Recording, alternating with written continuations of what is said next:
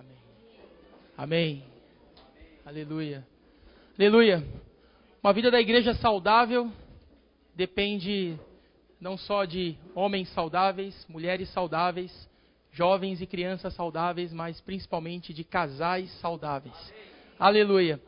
Casais que tenham a mesma meta, o mesmo foco, que tenham coração para servir ao Senhor juntos, dar testemunho juntos e apressar a volta do Senhor, trabalhando e servindo o Senhor juntos. Aleluia. E para nos ajudar nessa tarde, nós queremos convidar o irmão Esdras. Né? Cadê o irmão Esdras? Cadê? Estava aqui até agora e sumiu. Ó Senhor Jesus.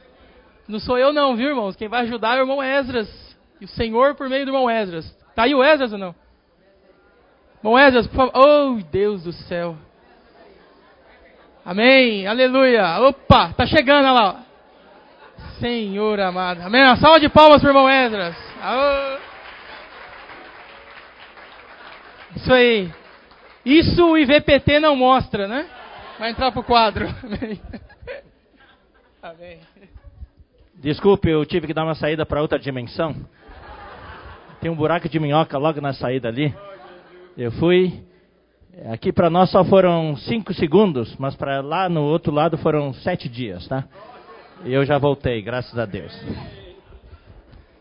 Amém. Boa tarde para todos. É uma alegria estar com vocês. Essa palavra, né? Nós não temos muito tempo. Um momentinho, deixa eu tirar o, o relógio aqui.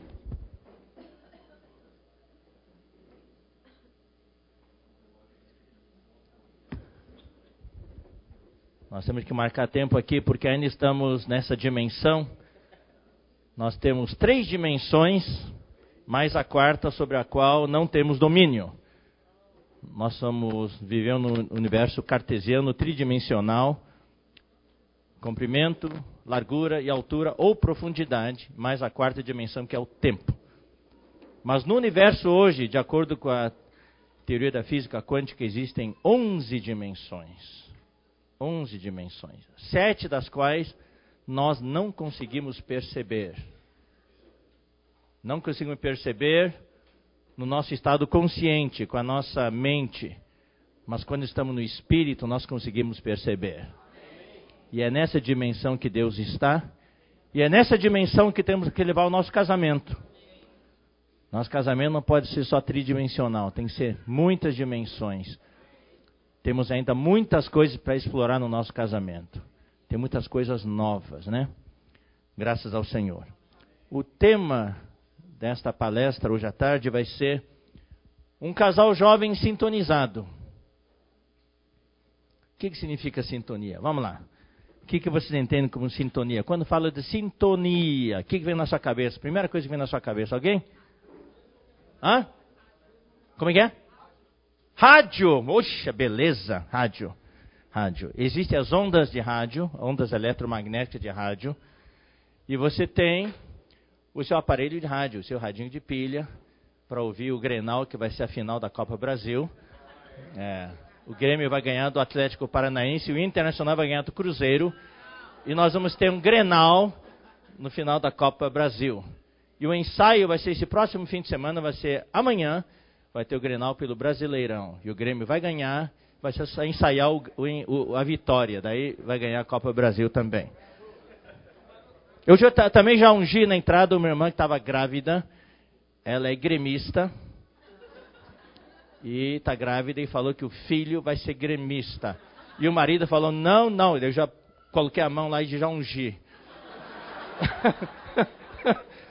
Senhora, faz com que seja gremista. Sintonizar. Primeira ideia que vem na cabeça é rádio ou a televisão. Existe a, cada canal com a sua frequência. Então, se você quiser assistir TV Bandeirantes, TV Globo, tem que sintonizar no canal. Ou se for a rádio, né? então tem a FM. Por exemplo, a rádio, ah, tem a rádio aqui da, da estância que transmite todas as reuniões por FM. E a frequência é 106,3. Você coloca em outra frequência, você não vai ouvir nada. Só vai ver ruído ou outros canais. Mas se você quiser ouvir as mensagens da estância, você precisa sintonizar no 106,3. Então tem que estar sintonizado. Marido e esposa estão sintonizados? Qual é o problema que há entre os casais? E vocês são casais jovens, então queremos passar essas dicas para vocês. Nessa primeira parte da palestra, eu não vou me preocupar com a parte espiritual, a parte espiritual virá no final. Nessa primeira parte da palestra, eu quero falar sobre a parte humana, que na verdade é a parte principal, porque se você olhar para os casais que se separam hoje, eu estou falando de casais jovens, com muita tristeza, eu preciso dizer que tem muito casal jovem se separando. Não conseguiram se sintonizar. Tentaram uma sintonia antes de casar, achavam que estavam sintonizados, mas depois que se casaram, nunca conseguiram acertar a frequência. Marido transmitindo numa frequência, a esposa tentando receber o sinal com outra frequência e nunca conseguiram se comunicar. E vice-versa. Então é importante nós estarmos sintonizados. Esse é o primeiro exemplo, né, o rádio. Qual é o segundo exemplo de sintonizar? Qual é? Vamos lá. Hã? Pensamentos? Não, não, vamos falar uma coisa bem prática. Hã? Música! Isso música, uma orquestra, ou mesmo a banda aqui da estância, todos têm que estar sintonizados na mesma referência. Aí, aí vem algo a mais. Todos os violões têm que estar sintonizados na mesma frequência. O Mi, a sexta corda, Mi, aquela corda grossa em cima, tem que ser Mi. E a referência é o que? É o diapasão tem um diapasão físico, você dá uma batida, pum, daí todo mundo tem que afinar o instrumento. Ou o diapasão eletrônico, daí vê os batimentos e quando a onda fica bem regular, quer dizer que está sintonizado.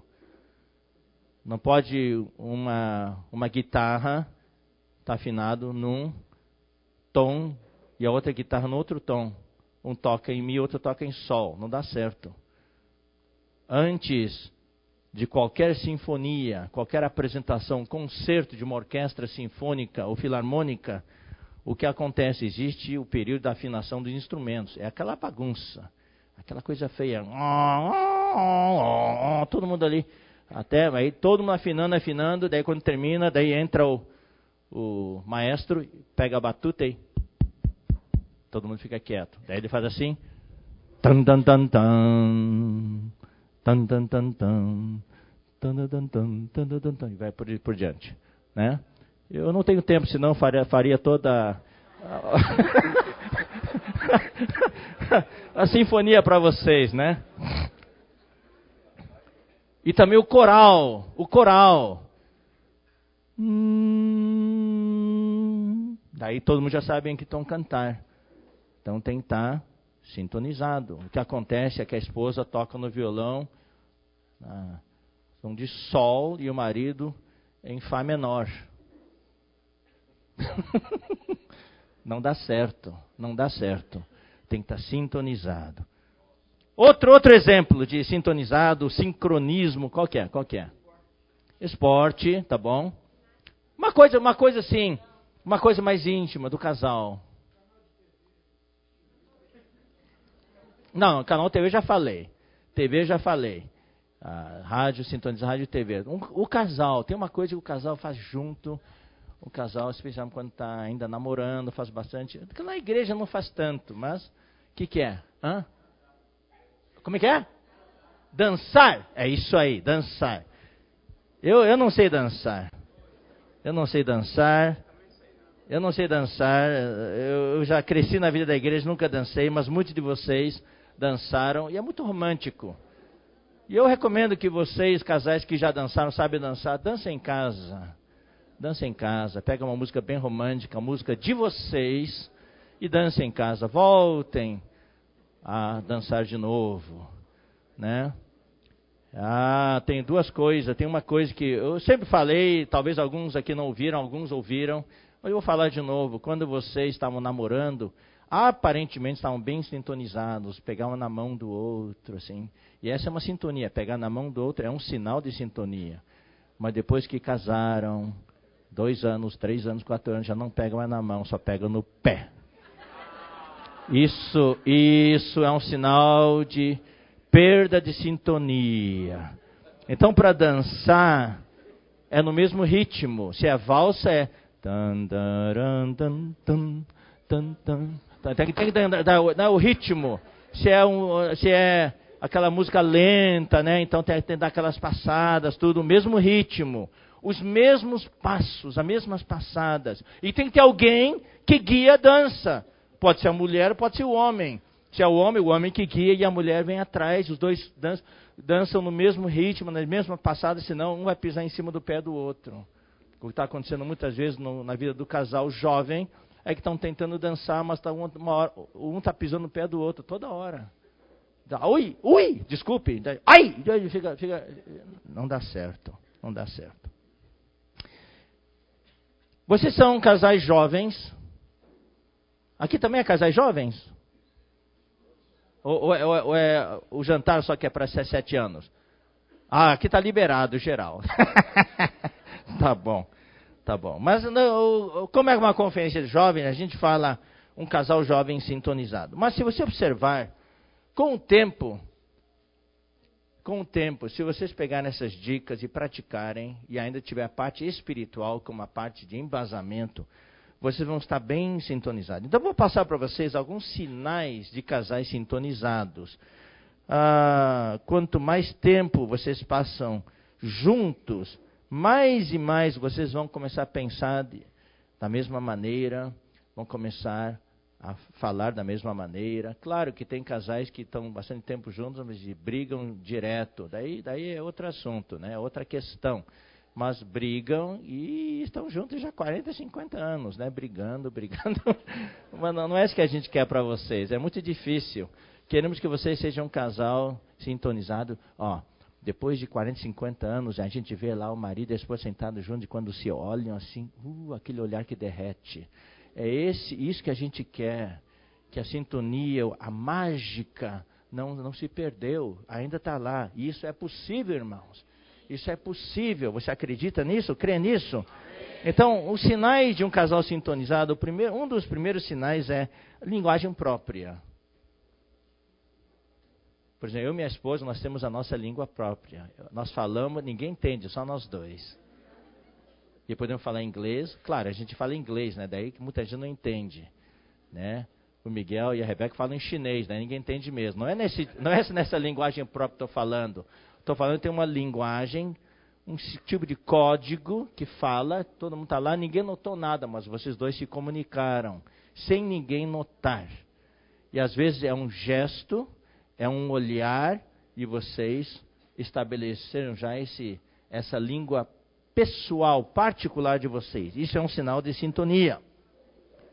Segundo sinal é a liberdade que vocês têm no falar e agir. Muitas vezes na frente dos outros, os casais procuram se restringir, mas se vocês estão bem sintonizados, vocês ficam bem à vontade. Vocês não precisam se restringir, porque vocês já têm esse canal de comunicação e vocês falam e com liberdade uh, e agem com liberdade e não ofendem ninguém porque vocês têm esse canal de comunicação. Terceiro, vocês ficam fisicamente mais parecidos. Não sei se vocês já notaram isso. Tem casais que eu olho assim, um é a cara do outro. Eu não vou chamar aqui um casal que eu conheço, rapaz, mas é um cara do outro, é impossível. Parecem irmãos gêmeos, o marido e a esposa. Quanto, tempo, quanto mais tempo passam juntos, mais um aprende com o outro. Usam os mesmos músculos faciais, um se espelha no outro e mais e mais ficam parecidos.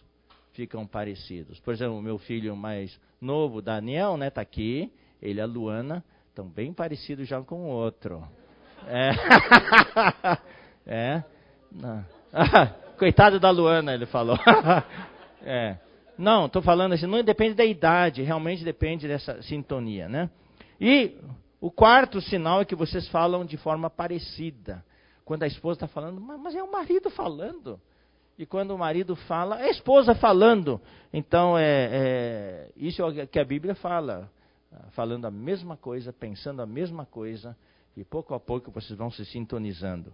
E o quinto, isso, isso é entre eu e minha esposa, minha esposa e eu, isso é direto, também na nossa família é direto. Aquelas piadinhas que só vocês sabem, que só vocês entendem.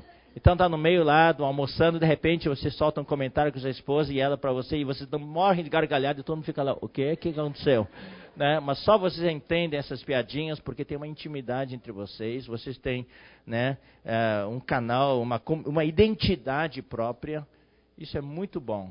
Tá? Isso são apenas alguns sinais, tá? Agora, o que acontece é que com o tempo o casamento entra numa rotina. E a rotina é péssima para o casamento. Procurem, queridos casais jovens, não permitir que o seu casamento caia numa rotina. Mantenham o seu casamento sempre novo, fresco. Introduzam elementos novos. É como no espírito, né, a gente fala, né, tem que renovar inovar. Né? Então eu vou dar uh, algum, algumas dicas para vocês, para vocês, uh, para vocês poderem melhorar essa sintonia de vocês no casamento de vocês. Um sinal, por exemplo, quando vocês estavam namorando, vocês queriam sempre estar juntos, não é verdade? Eu me lembro quando eu estava conhecendo minha esposa, eu trabalhava, e, e estudava ainda, estudava ainda, fazia o mestrado. A gente se casou e mal podia esperar terminar as aulas para ir para casa, para estar junto com ela, né? Depois no trabalho também, ela trabalhava também. Então, uh, mas o que acontece é que com a perda dessa sintonia, com a entrada da rotina, o marido e a esposa, apesar de morar juntos, estar tá debaixo do mesmo teto, gastam pouco tempo juntos. Então, uma das coisas que eu gostaria que vocês considerassem neste momento é: vocês gostam de passar tempo um com o outro? Você gosta de estar com sua esposa? Ou você evita? Você gosta de estar com seu marido? Ou você evita? Você aproveita as oportunidades para estar junto dela, junto dele, fazer coisas juntos? Então, isso é muito importante. Com a rotina, isso vai diminuindo cada vez mais. Daí o relacionamento vai esfriando, vai esfriando. O casamento é que nem uma planta, você precisa regar, precisa cultivar, adubar. Adubar. Eu sempre dou esse exemplo, né? Ah, quando há brigas, um vai arrancando a folha do outro. Daqui a pouquinho a planta está peladinha, não tem mais folha nenhuma. E a gente não sabe por que, que o casamento está morrendo. Né? Uh, por exemplo, tem a, a, a folhinha ali, daí a esposa, de repente, um dia vê uma lagarta na folha do marido. Fala, ô oh, querido, calma aí, calma aí, deixa eu tirar, tem uma lagarta aqui. Mas a esposa vai lá e pá, tira a lagarta. Daí o marido vê a folha da esposa que está suja, fala, um momentinho, um momentinho. Daí pega lá um, papelzinho, um pano molhado e vai lá e, e tira aquela poeira da, da folha. Isso é no começo do casamento. Com o tempo, o que acontece? A esposa vê uma lagarta na folha do marido, que arranca a folha.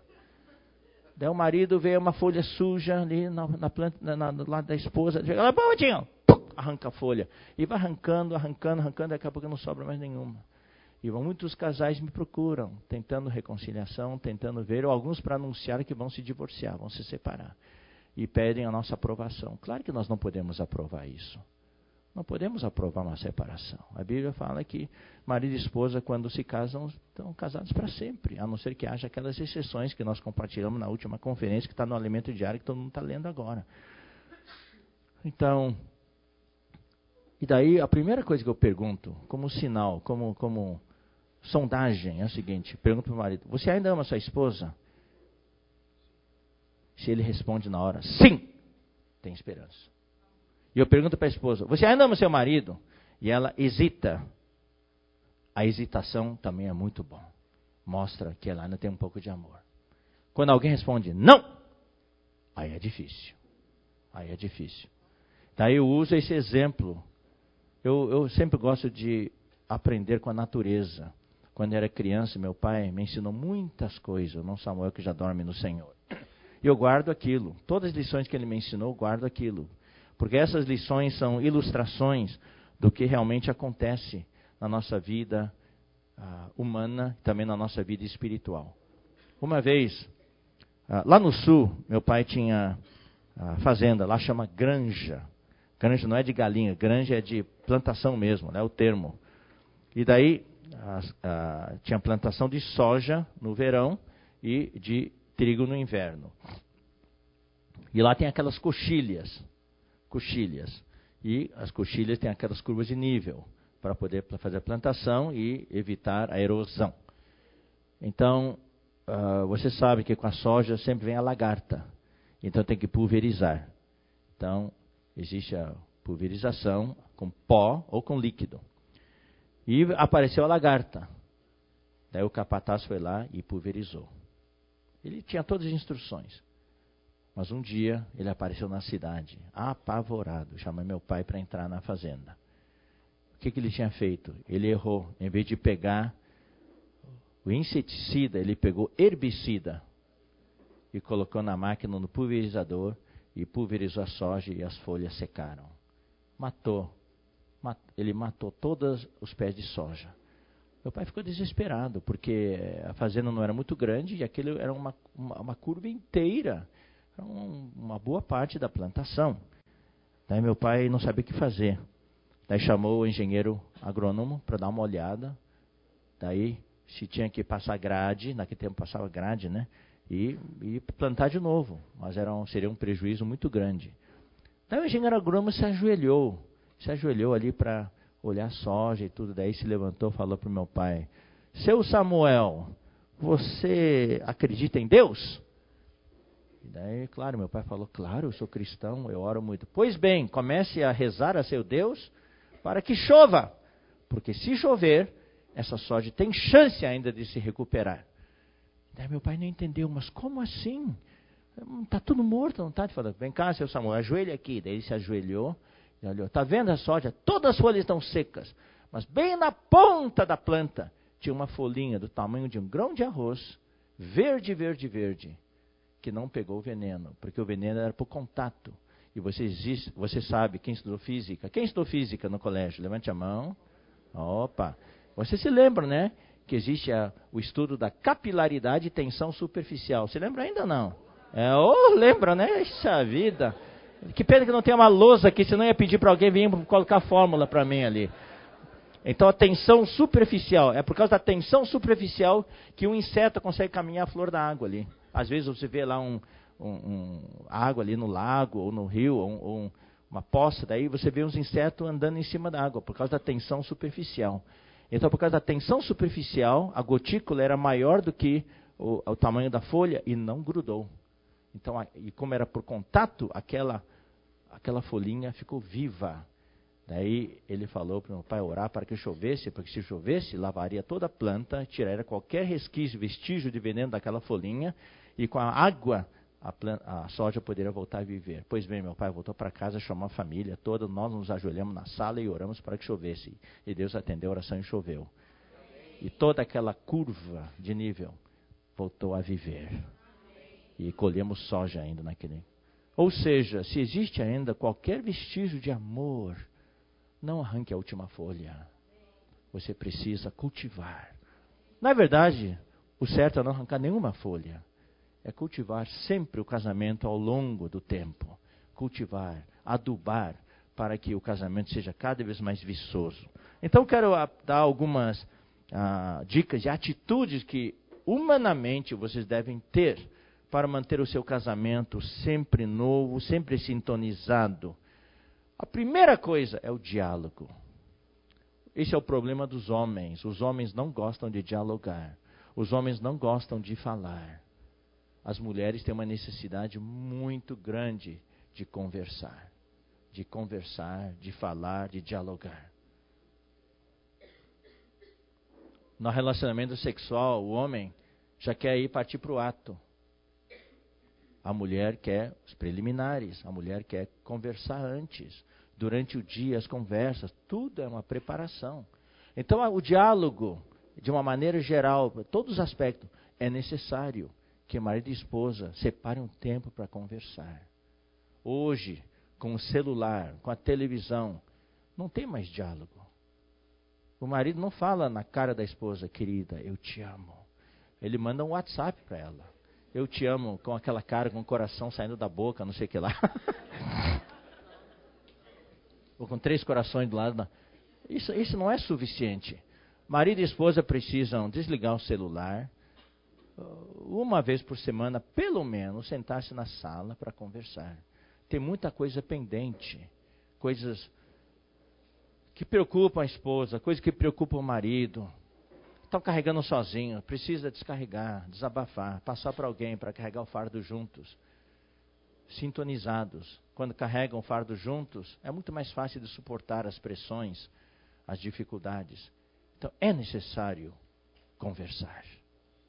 E isso requer exercício, disciplina. Eu sei que no tempo de hoje não tem tempo para nada.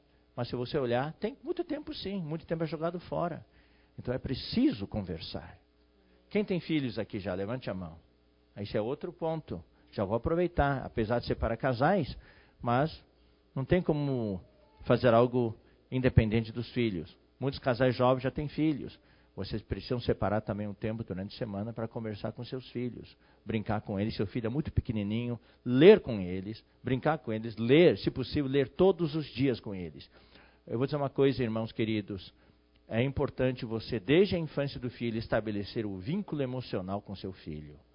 Vínculo emocional, estabelecer um vínculo de confiança. Isso se faz através da conversa, através da leitura através da leitura. Na minha casa, minha esposa é o que fazia isso. Todas as noites lia com meus filhos. Hoje meus filhos são todos ávidos leitores, devoram livros. E eles, né, a, a minha filha, Elizabeth, que tem três filhos, tenho três netos, né, ali, todas as noites, ela e o César, meu genro, juntos ou separadamente, dependendo do dia, leem para eles. Eles não vão para a cama sem a leitura e se estabelece um vínculo emocional muito forte e um vínculo de confiança. Isso vai render dividendos e juros quando seus filhos chegarem na idade da adolescência. Porque aí eles vão depositar total confiança em você e você obedientes. Vão passar pelos conflitos da adolescência, mas não vão ter crises. Uma coisa é você ter conflito, outra coisa é ter crise. Se eles não têm esse grau de confiança, esse grau de vínculo emocional, eles vão entrar em crise. Então tem que semear agora. Então, voltando para a questão do casal, você, marido e esposa, você, esposa, marido, precisa também ter esse vínculo, ter o diálogo. Valorizar. Talvez não é tanto o, como é que eu vou dizer assim, a quantidade de tempo, não é horas e horas, é tempo de qualidade. Pode até ser meia hora, mas aquela hora, meia hora tem qualidade. Você olha no olho, não tem nada de no celular ali conversando. Eu estou prestando atenção, pode falar. Não, nada disso. É olho no olho. Tá? Tudo desligado, sem distrações, cuidando um do outro, apacentando um outro, fortalecendo um outro. Isso vai estabelecer uma sintonia muito, muito forte. Muito forte entre vocês. E Deus vai honrar isso. Então, primeiro é o diálogo. Segundo, fazer atividades juntos. Eu sei que marido tem suas atividades, esposa tem suas, marido gosta de televisão. Né? Eu, eu, eu dizer uma coisa para vocês. A gente sabe de casais jovens que o marido ainda não cresceu. Casou, mas ainda é um adolescente. De noite lá, convida os amigos para jogar videogame em casa. E a esposa fica sozinha lá. Não, estou falando sério, isso é o que existe. Isso é o que existe. A esposa se sente abandonada e, o marido com os amigos, tudo na sala, dando risada e jogando até altas, altas horas da noite. Né? Então, uh, não estou dizendo que isso é proibido. Né? Uh, todo mundo tem suas fraquezas. É, se as esposa jogar junto, tudo bem. É. Mas de qualquer maneira, marido e esposa precisam separar um tempo para conversar. E fazer coisas juntos. Segundo item é fazer coisas juntos. Você deve ter interesses comuns. Fazer coisas juntos. Ler um livro juntos. Isso aqui é uma coisa bem espiritual já. Um livro secular, um livro espiritual, livro da igreja. Assistir, até assistir um filme juntos, pode ser. Sair para assistir um concerto junto, de música clássica ou coisa assim. Tá? ah, do, do, do, do, Como é que chama aquele. Vai ter um concerto agora. Ah, do, os filhos do, do Chitãozinho Chororó, como é que é? Sandy Júnior, Sandy Júnior, vai ter um concerto. Não, não estou dizendo ir para Sandy Júnior assistir Sandy Júnior juntos. Se quiser, tudo bem, mas não estou dizendo que é. Fazer coisas juntos. Sair para passear juntos. Levar os filhos, fazer, acampar juntos. Fazer coisas juntos. Hoje o que existe é uma independência. Marido faz uma coisa, esposa faz outra, duas, levam duas vidas totalmente separadas, independentes. Então, fazer coisas juntos. Cozinhar juntos. Puxa vida. Oh, se eu tivesse tempo, seria um dos melhores cozinheiros do mundo. Cozinhar juntos. A minha esposa sempre expressa a alegria que ela tem. Eu gosto de fazer coisa junto com você. Então, às vezes, eu estou lá, ela está na cozinha, eu vou lá e eu lavo toda a louça. E, é, eu sou, eu sou o lavador de louça mais rápido. É. Esses dias que a minha filha está aí com, com os três netos, haja louça, irmãos. Haja louça. A minha cozinha, a nossa cozinha está muito aconchegante, entre aspas, não entende o que eu quero dizer, né? É louça para tudo que é lugar, é aquela bagunça santa, mas daí é bom fazer coisas juntos, fazer coisas juntos. Às vezes ela vai para minha sala, eu estou fazendo minhas coisas, ela senta lá para fazer as coisas dela, mas a gente está junto, tá? Então tem coisa que a gente faz juntos também. Então é importante ter atividade juntos. Terceiro, defeitos, todos nós temos. Todos nós temos. O problema é que quando a gente estava namorando, ninguém via defeito um no outro. Por quê? Porque o amor é cego. É, o amor é cego. Fala em. É 1 Pedro? Acho que é 1 Pedro. Fala aqui. o amor cobre multidão de pecados. Ah, mas aqui não estamos falando de pecado, não. Pecado aqui quer dizer defeitos. O amor cobre multidão de defeitos. Quando você ama, você não vê defeito nenhum. Deus ama o homem. Quando Deus pediu, quando, quando Balão foi profetizar contra o povo de Israel, quando ele abriu a boca, Deus inspirou. Ele falou: Não vejo pecado nas tendas de Jacó, nem iniquidade né, nas tendas de uh, Israel. Deus não vê. Então, minimizar os defeitos um do outro. Valorizar as virtudes. O que acontece é que, com a rotina, perda da intimidade, da sintonia, a gente maximiza os defeitos e não vê as virtudes. Então, um bom exercício é você sentar se vocês estão brigando muito, sentar e colocar uma lista. As virtudes da minha esposa, os defeitos dela. E vai ver que a lista de virtudes é muito maior. A esposa com o marido também. Coloque as, os defeitos de lado. Minimize os defeitos. Vamos maximizar as virtudes. É isso que acontece também com a igreja. Defeitos todos têm. Só um é perfeito, que é Jesus Cristo. Todos os irmãos têm defeitos. Então, na liderança, a disputa e assim por diante, vamos colocar de lado as diferenças. Vamos valorizar o que é comum. Então, vamos minimizar os defeitos. E, claro, cultivar um amor. Quanto mais amor você tem, você não vai ver defeito um no outro. Eu dizer uma coisa. Por isso que, agora, vocês aqui são todos casados, né? Tem algum que é noivo aqui? Alguém? Ninguém, né? Tem? Não. Ah, tem a noiva ali? Tem. Abre o olho. Abre bem o olho. Não seja chinês. Olho puxado não enxerga nada. Na verdade, o olho puxado é um olho focado, enxerga muita coisa. Porque depois que casou, tem que fechar o olho. O problema é que depois, antes de casar, o, amor é cego, é ceguinho casando. Ih, que bonito, né? Depois que casa, arregaça, arregaça, arregala o olho. Oh, estou vendo os defeitos. Parece que, que casou com a Raquel, daí viu que era Lia.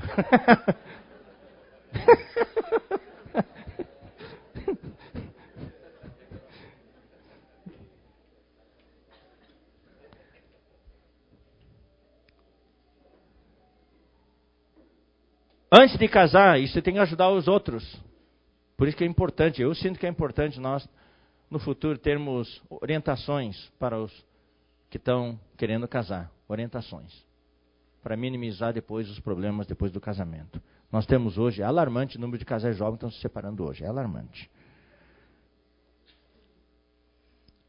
Tem que ver o grau de defeito, a importância do defeito. É defeito aceitável? Eu posso conviver com isso o resto da minha vida? Por exemplo, a minha esposa é corintiana. É um defeito que eu posso conviver o resto da minha vida? Se for, não tem problema. Tá? Agora, se for algo irreconciliável, que eu não posso, então eu tenho que pensar. Por exemplo, dar um exemplo para vocês. O marido ama crianças. Ele quer ter seis filhos. A esposa odeia crianças. Mas eles estão apaixonados um pelo outro. Esse casamento não vai dar certo. Depois de casado, ele vai querer filhos e ela não. Cedo ou tarde vai dar problema. Aí é uma coisa que foge ao controle nosso. Isso é apenas um exemplo, tá? Um exemplo. Os outros defeitos são administráveis.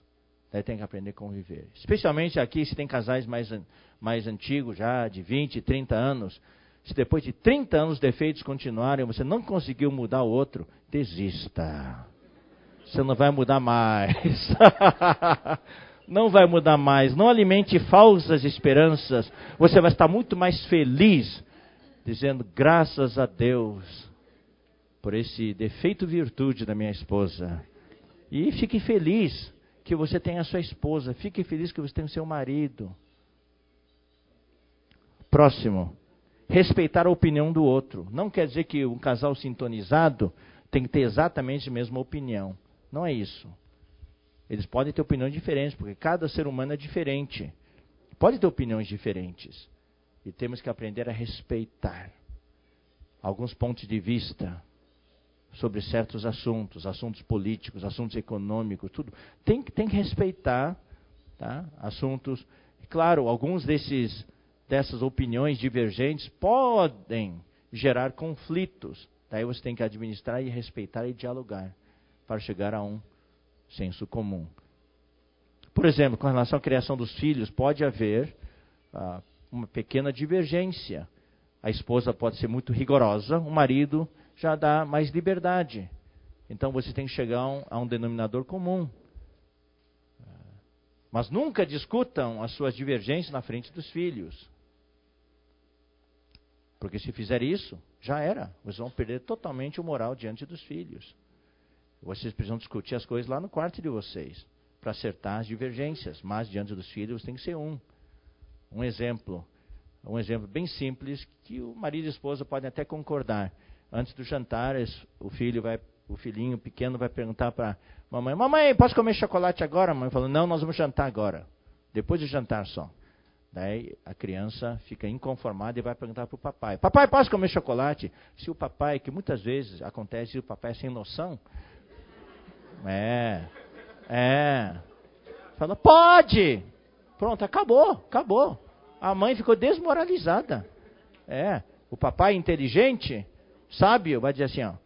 Hum, você perguntou para a mamãe? Perguntei. O que, que a mamãe disse? Que não posso. Então por que pergunta para o papai? Se já a mamãe já falou que não pode, por que pergunta para o papai? Papai e mamãe são um. Nunca mais faça isso. Tá bom, não vou fazer mais. Tá bom, tá pronto. É isso aí. Isso aqui é um assunto que o, que é o marido e a esposa vão concordar, mas tem outro assunto que a esposa foi severa demais e o marido acha que não precisava ser tão severo. O marido precisa apoiar a esposa e lá no quarto dizer: você não precisa ser tão duro com ele. Certas coisas podem dar um pouquinho mais de liberdade, mas você acerta entre vocês, mas não na frente do filho. Entenderam? Mas tem que respeitar a opinião do outro. Ah, cinco, preservar os momentos de intimidade. Não deixe a rotina, o cansaço, o cansaço emocional, o cansaço mental, cansaço físico, acabar com o seu momento de intimidade. Momento de intimidade é o quê? Eu vou dar vários exemplos. Um momento é de namorar. Vocês precisam voltar a namorar. Marido e esposa precisam namorar. Sair de mãos dadas, passear, passear nas ruas da estância. Olhar os gansos. É.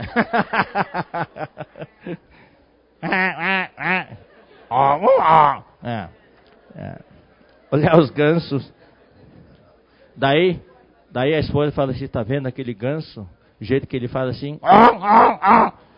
Às vezes vocês falam assim comigo. ter, ter um diálogo, conversar, namorar, sentar com as mãos dadas, abraçados, dar alguns beijos ali, conversar, namorando. Isso é importante. E também, agora eu vou falar algo assim bem íntimo, né? Não precisa ficar Envergonhados não. Ah, um momento íntimo, sexual entre marido e esposa. Isso é algo muito importante. O inimigo usa muitas vezes isso para uh, destruir o relacionamento. Quando o relacionamento íntimo perde a qualidade, perde a intimidade, perde o prazer, aí a tentação entra. Então vocês têm que dar atenção também para esse aspecto. Muitos, cas muitos casamentos jovens se dissolveram. Eu vou dizer uma coisa para vocês: não foi por causa da parte espiritual, não foi por causa da parte da convivência, foi por causa da parte sexual. O homem tem uma necessidade, o ser humano, homem e mulher. Nós temos casais jovens que se casaram, mas não têm prazer, não têm satisfação na relação sexual. Às vezes não há consumação, um evita o outro, uma evita o outro e assim por diante. Você tem que prestar atenção para isso. E, e o homem, especialmente, tem que dar muita atenção. Isso aqui a gente não pode falar em qualquer reunião, não. Aqui a gente tem essa liberdade. É bem diferente o homem e a mulher. O homem quer ir rapidinho e acabar. E daí vira para o outro lado e vai dormir. A esposa não. Então a relação sexual tem, tem qualidade, tem que ter um tempo, tem que ter os preliminares. A mulher, para atingir o orgasmo, leva um tempo para chegar lá. O homem chega rapidinho. A mulher não, a mulher é uma coisa que vai se construindo, construindo e chega num platô. E quando chega no platô, fica lá no platô um bom tempo. Mas a mulher precisa chegar até lá. E o homem precisa saber como cuidar das necessidades da esposa. Então, nesse ponto, se vocês não sabem, daí busca orientação. Mas é importante essa parte. Então, esses momentos de intimidade são importantes.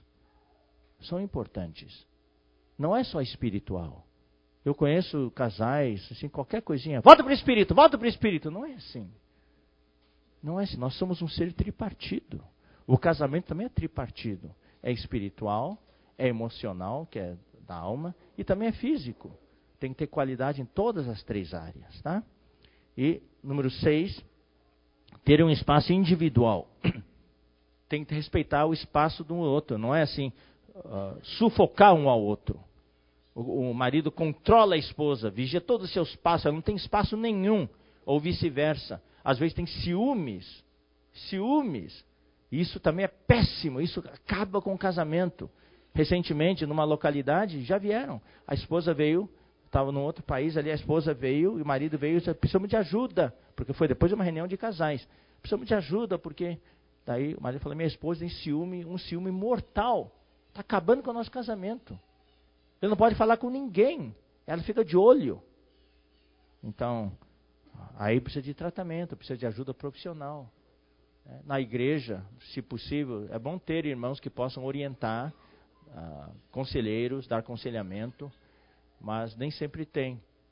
E às vezes os irmãos mesmo a, a, a, indicam, né? Profissionais. Então, tudo isso aí é bastante sensível, é delicado, não é tão fácil. Então, cada um tem o seu espaço individual, tem os seus hobbies, cada um faz suas coisas. A minha esposa tem a sua escrivaninha, eu tenho a minha. Então ela faz as coisas dela, faz as minhas coisas, mas tem muitas coisas que nós fazemos em comum, juntos. Então, é, e respeitar o espaço um do outro. Dá certa privacidade. Não é estar tá todo o tempo juntos. Precisamos ter tempo juntos, mas também tem momentos tem que respeitar a privacidade um do outro. Isso é muito importante. E se tem opinião que você tem, você tem que expor a sua opinião. Não fica guardando aqui dentro. Você tem um sentimento, fala alguma coisa, você pode expressar. Olha, eu sinto desse, desse jeito. O que, que você sente? E os dois trocam essas ideias. E por último, um casal jovem tem planos.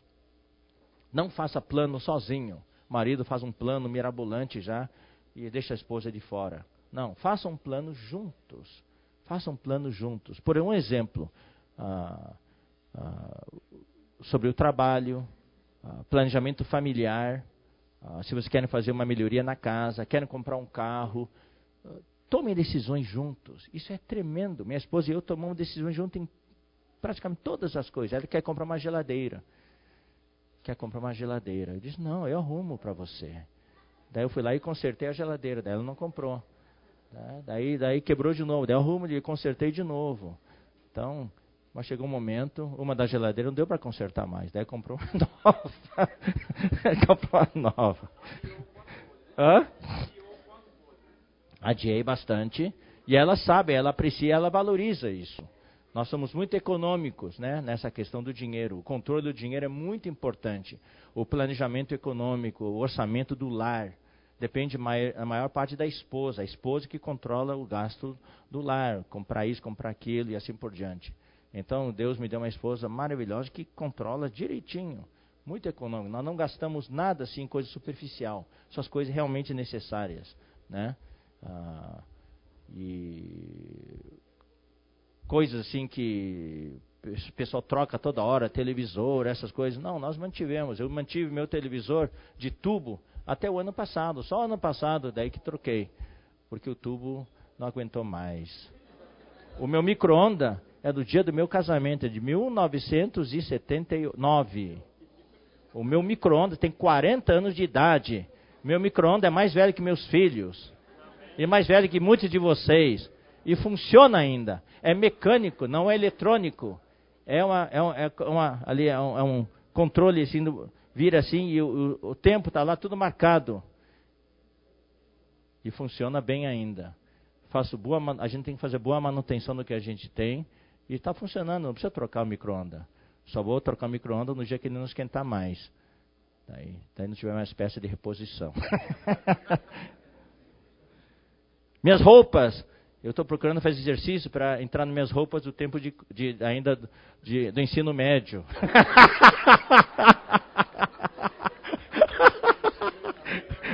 é bem guardadinho. Mas isso aí já é impossível. Então já tem. Mas muitas calças que não podia usar já estou usando de novo, porque perdi, perdi a, a circunferência abdominal. E essa bicicleta bendita me ajuda muito nisso. Então, fazer plano, planejamento junto, planejar oferta juntos. Toda vez que tem oferta, ela e eu nos sentamos, quanto vamos ofertar nesta conferência? E a gente já vai para a reunião, já para a conferência, já com o dinheiro da oferta. Então vou contar para você uma historinha. Eu fiz um empréstimo para um irmão, mais de 10 anos atrás. O dinheiro estava na poupança, o irmão precisou. Daí foi um irmão bastante próximo a mim que pediu ajuda para ajudar esse outro irmão, eu emprestei um valor grande, grande. Não vou falar o valor, bem grande. Meu pai falou para mim quando era pequeno. Falou um dia, quando você for homem, adulto, uh, irmãos vão pedir dinheiro emprestado para você. Você não é obrigado a emprestar. Mas no dia que você emprestar, também não exija que devolva para você. Considere como perda já. Depois dessa palestra, ninguém venha pedir ninguém emprestado para mim. Por favor.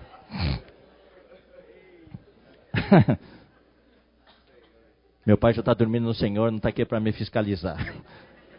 Mas daí eu emprestei. Ele estava pagando juros. Pagou juros por um ano e meio. E daí parou de pagar os juros. Daí eu soube que o negócio estava indo mal. Né, passado mais um ano, a empresa fechou, faliu. E o dinheiro, bye bye, foi embora. Todo ano eu perguntava, ninguém dava resposta nenhuma. Perguntava para o irmão que apresentou ele, não dava resposta nenhuma. Passaram dez anos e o dinheiro não voltou mais. Eu disse, Deus, o dinheiro foi embora.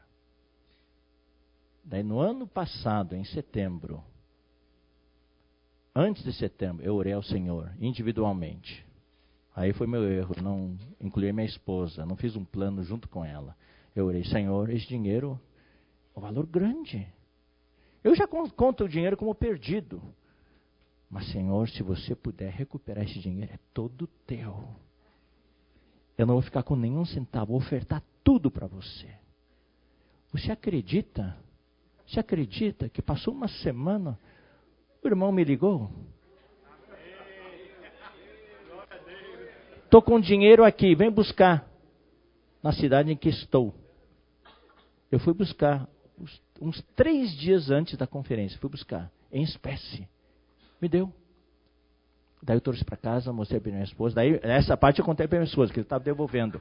Mas eu esqueci de falar que eu tinha ofertado já. Até quando o dinheiro chegou, ele falou: O que eu fazer com esse dinheiro? Eu falei: Eu já ofertei. O quê? Já ofertou? Eu disse, Alfred, eu fiz um voto ao Senhor para o dinheiro voltar. Se o dinheiro voltasse, eu daria tudo para o Senhor. Você não me avisou? Não é que eu seja contra ofertar, eu também concordo com ofertar, mas eu gostaria de ter feito parte dessa decisão. É isso aí. Façam planejamento juntos. Daí no final, o que aconteceu? Veio em dinheiro e veio em cheque. Daí colocou, colocamos tudo em envelope. No dia que houve oferta aqui na instância para as missões e para pagar as dívidas da instância, nós colocamos o envelope inteiro dentro da caixa. Amém? Isso aí, fazemos plano juntos. Isso é muito bom, muito bom. Né? Passar momentos bons juntos e momentos difíceis juntos. Eu não posso deixar de falar, nós perdemos uma filha, o momento de dor nós passamos juntos. Isso nos ajudou a amadurecer muito nosso relacionamento. A gente está muito mais sintonizado hoje do que antes. Estamos sintonizados na alegria e sintonizados na dor. Né? Bom, vamos agora para a parte espiritual. Vamos ler agora 1 Coríntios.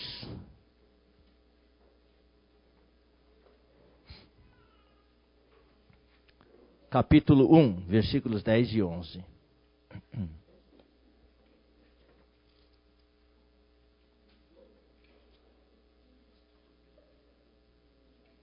Aqui fala: Rogo-vos, irmãos, pelo nome de nosso Senhor Jesus Cristo, que faleis todos a mesma coisa, e que não haja entre vós divisões, antes sejais inteiramente unidos na mesma disposição mental e no mesmo parecer. Pois a vosso respeito, meus irmãos, fui informado pelos da casa de Cloe de que há contendas entre vós. Antes de falar sobre esses dois versículos, eu quero só lembrar os irmãos da origem do casamento. O casamento foi originado por Deus. Deus foi quem idealizou o casamento. Então, em Gênesis capítulo 1, versículos 26 a 28, nós temos o plano de Deus para o nosso casamento. 26 fala o seguinte, Gênesis 1, 26. Também disse Deus: façamos o homem a nossa imagem. Então você e sua esposa, você e seu marido foram feitos à imagem de Deus conforme a nossa semelhança.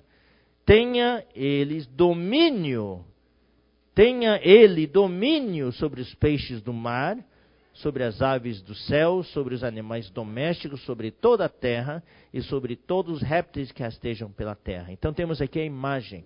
O marido e a esposa são a, o símbolo de Cristo e a igreja. Vocês foram feitos à imagem de Deus, para expressar a Deus. Hoje estamos com esse encargo da comportagem dinâmica ou evangelismo dinâmico. O bom seria marido e esposa, sempre que puderem, sair à rua juntos para orar pelas pessoas.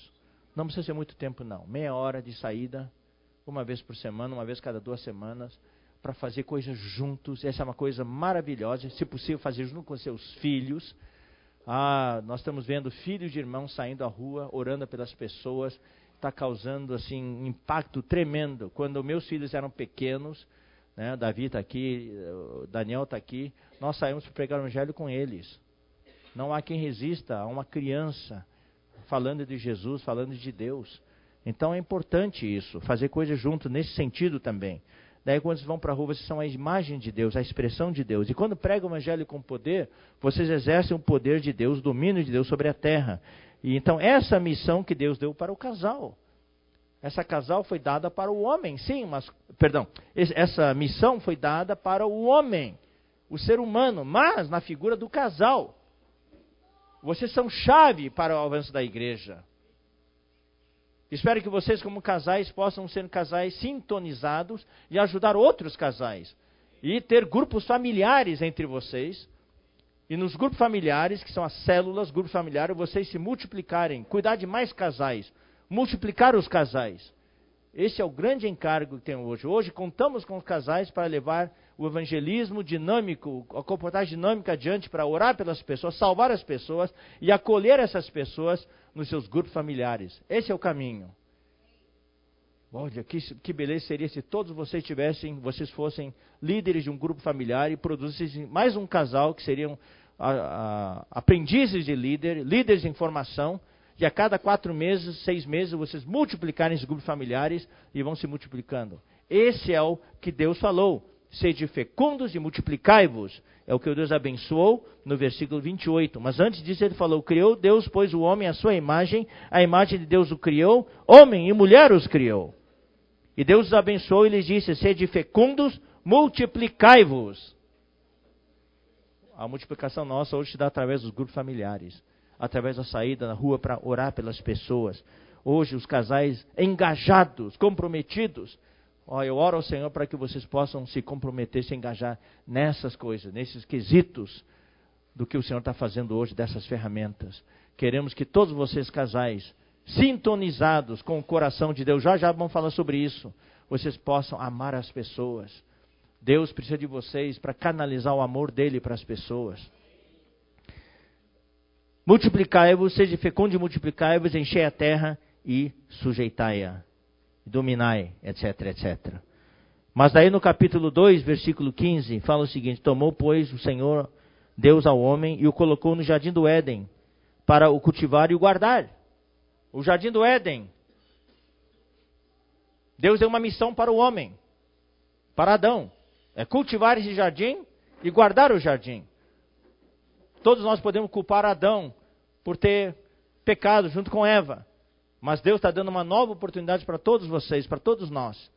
O casamento de vocês, a família de vocês, é um pequeno jardim do Éden. E Deus está falando para você esta tarde: cultive o seu casamento e guarde o seu casamento. Os seus filhos, todos fazem parte desse jardim do Éden. Então nós temos que cultivar e guardar esse jardim. Aí, continuando a leitura, no versículo 18, fala o seguinte: Disse mais o Senhor: Não é bom que o homem esteja só. Fale uma auxiliadora que lhe seja idônea. Traduzindo, o homem, daí Deus olhou para aquele homem e falou assim: Hum, eu criei o homem, mas esse homem é meio sem noção. Ele, ele sozinho não vai dar conta, não. Daí, esse homem era a versão 1.0. Daí Deus criou a versão 2.0, que é a mulher. Na verdade, eu falo que a mulher é versão 7.0. A mulher tem muito mais funcionalidades embutidas nela. Por isso que as mulheres aqui, as esposas, homens, maridos, valorizem suas esposas. Cuidem bem delas. Elas podem ser mais frágeis, né? Podem ser mais frágeis. Um equipamento muito bom muitas vezes é frágil, mas tem muitas funcionalidades. Cuidem bem delas, né? Então, daí a mulher veio para ajudar o homem a cumprir essa missão, que é guardar, cultivar e guardar o jardim. Daí, no versículo 24, fala: Por isso deixa o homem pai e mãe e se une à sua mulher, tornando-se os dois uma só carne. Agora vamos voltar para 1 Coríntios.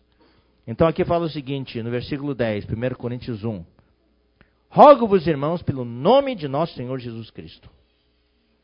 A sintonia, irmãos, entre o casal precisa ter um diapasão. A frequência de, de referência. A frequência de, de, de uh, referência é o nome do Senhor Jesus. É Deus. O homem não é o padrão, nem a mulher. O homem vai dizer assim: você, mulher, tem que vibrar na mesma frequência que eu. Ou a mulher fala: não, você que tem que vibrar na mesma frequência que eu. Não, não é assim. Não. Os dois têm que estar sintonizados com Deus. Os dois têm que afinar os seus instrumentos, as frequências com Deus daí esse casamento tem futuro. É a questão do da urdidura e da trama. O relacionamento conjugal é a trama, mas tudo depende da urdidura. a fiação longitudinal, vertical.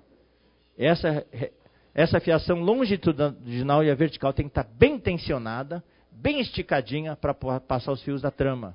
Isso no, no tecido, em confecção. Muitas vezes marido e esposa tentam consertar o seu relacionamento humano, mas não tem urdidura. Então todo aquele esforço cai por terra. Não tem nenhuma coisa para segurar. Então o marido tem que ter um bom relacionamento com Deus e a esposa também. Está sintonizado, os dois têm que estar sintonizados com Deus, particularmente, daí juntos também, daí a trama vai funcionar. Então, a referência é o nome do Senhor Jesus, não é o nome do marido nem é o nome da esposa. As brigas vêm porque o marido enfatiza o nome dele ou a esposa enfatiza o nome dela. Não.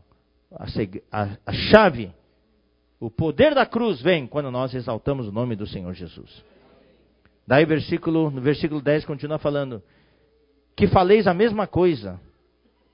Que falei a mesma coisa. Marido e esposa sintonizados falam a mesma coisa. Está vendo? Esse versículo é exatamente o que nós falamos da parte humana.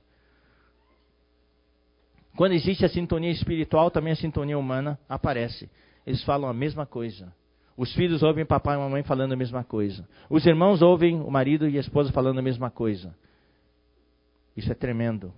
E que não haja entre vós divisões. O que, que são as divisões? As divisões começam com as brigas. Com as brigas. Então, se vocês avaliem se as brigas estão muito frequentes entre vocês, parem tudo. Parem, parem, parem, parem o carro. Vai olhar no nível do óleo, o que está acontecendo. Se vocês continuarem desse jeito, vão fundir o motor. Vocês precisam pensar. Se nós continuarmos desse jeito, brigando desse jeito, o que, vai ser do nosso casamento daqui a cinco anos? Vocês têm que ser proativos. Tem que tomar uma atitude. Não podem simplesmente levar o casamento com a barriga e desse jeito, porque lá na frente vai, vai haver separação. Então as divisões começam com brigas e terminam com divórcio. E nós não desejamos isso para ninguém, porque com o divórcio também acaba o seu serviço. Você perde o testemunho, daí fica difícil servir. Talvez não haja, não, não tenha havido nenhum pecado, mas a separação traz prejuízo ao testemunho do Senhor. Que não haja entre vós divisões, antes sejais inteiramente unidos. Essa palavra inteiramente unidos é muito interessante. Divisões, aqui em 1 Coríntios, a divisão é o primeiro problema e também é a raiz de todos os problemas que está em Coríntios. Quando há brigas, divisões entre vocês, daí um monte de problemas entram na família e afetam seus filhos. E não há nada mais prejudicial aos filhos do que separação. Seus filhos perdem toda a segurança, perdem toda a confiança. E no futuro, isso pode acontecer com casamentos deles também. É isso que acontece nos Estados Unidos. É, todas as gerações é separação, separação, separação. Porque é uma, é uma semente que foi semeada. E a colheita vem. Então aqui fala, sejais inteiramente unidos. A palavra grega é catartizo, que significa, é interessante, emendar, consertar. Quando Jesus chamou a Tiago e João, eles estavam exatamente consertando as redes, é essa palavra aqui. Então, eu, esse versículo foi usado para a igreja em Corinto, mas eu quero usar para a, o casamento, porque o casamento é uma miniatura da vida da igreja. Então nós temos que emendar, ver onde estão as brechas, onde estão os furos, e consertar a rede, reparar, restaurar, ajustar, completar. Antes o casamento era algo completo, hoje está faltando peças, faltando partes, então tem que completar, fazer reposição, para que o casamento seja inteiro de novo e perfeitamente unido. Essa palavra também significa harmonizado, sintonizado, sincronizado. Com a mesma disposição mental, quer dizer, com a mesma mente, e no mesmo parecer, com a mesma opinião. Isso é possível? É possível. É possível. O que vocês acham? É possível? Vocês creem nisso? Se você, essa é a palavra de Deus. Se vocês não crerem, daí já vai dar problema.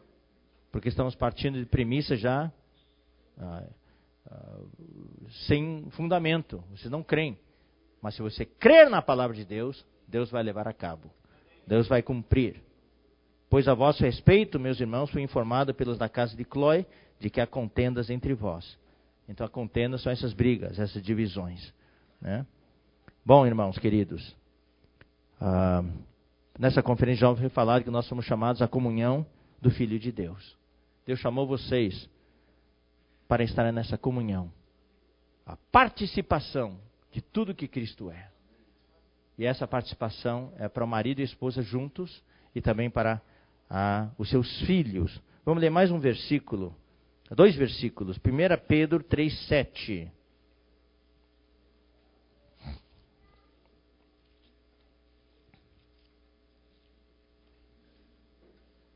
Maridos, vós igualmente vivei a vida comum do lar, com discernimento. Eu, eu não vou ler o, eu, eu, não li o primeiro versículo que fala mulheres sede vós igualmente submissa a vosso próprio marido. Tá? Isso aqui eu posso ler agora também, mas o principal é o 7. Maridos, vós igualmente vivei a vida comum do lar. Aqui existe uma vida comum. Essa é uma vida sintonizada. No lar tem que ter sintonia. Algo comum, na mesma frequência. Tá? ah, com discernimento e tendo consideração com a vossa mulher, para com a vossa mulher, como parte mais frágil. O marido precisa entender que a mulher é mulher. Deus não fez a mulher como homem. Ela tem a parte hormonal dela, ela tem a, a parte física dela, não é tão forte como o homem. Isso se comprova nos esportes. Os, os, ah, as marcas né, esportivas dos homens sempre são melhores que a das mulheres. Tá? Com exceção da Marta, que fez mais gols do que qualquer um. Né? Mas, fora isso, em, em velocidade, em altura, em, em, força, o homem é mais forte. O homem foi feito assim, tá? para proteger a mulher. Como a mulher é a parte mais frágil. Então o homem tem que entender isso. Não tratem a mulher de igual para igual. Tratai-a com dignidade. Por quê? Aí vem a parte, o objetivo. Por que nós estamos dando essa palestra? Não é para só vocês viverem bem, felizes. E nós desejamos que vocês vivam bem e felizes. Desejamos a maior felicidade para vocês. Mas o objetivo é que vocês sejam úteis para Deus. Que vocês sejam fecundos, possam se multiplicar. Que Deus, através de você, como casal, possa produzir mais uns 100 casais na vida da igreja. Isso vai trazer uma tremenda felicidade para vocês.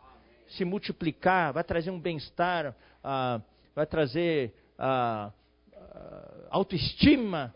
Puxa, esse bem-estar de, de, de, de, multiplicação é tremendo. Né? Então, vocês são, são juntamente herdeiros da mesma graça da vida, para que não se interrompam as vossas orações. Tem um objetivo. O marido tem que ter sabedoria, tem que viver a vida do mundo lá para que não se interrompam as orações. Essas orações são a parte espiritual. O marido e mulher têm que orar juntos. Essa é uma das atividades que precisa fazer juntos. O marido tem o seu momento de oração, a esposa também, mas tem, tem alguns momentos em que o marido e a esposa oram juntos. Oram juntos pelos filhos, oram juntos pelos irmãos, né? E, claro, cada um tem as suas petições particulares diante do Senhor, mas deve haver algumas coisas comuns ah, pelas quais o marido e a esposa oram juntos. E Eclesiastes 4,12, que é esse, essa marca página que vocês receberam, né? Eclesiastes 4,12.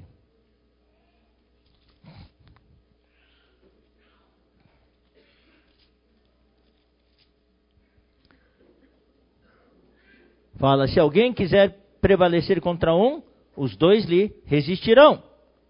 O cordão de três dobras não se arrebenta com facilidade. Quando arrebenta é porque falta o terceiro, a referência da frequência.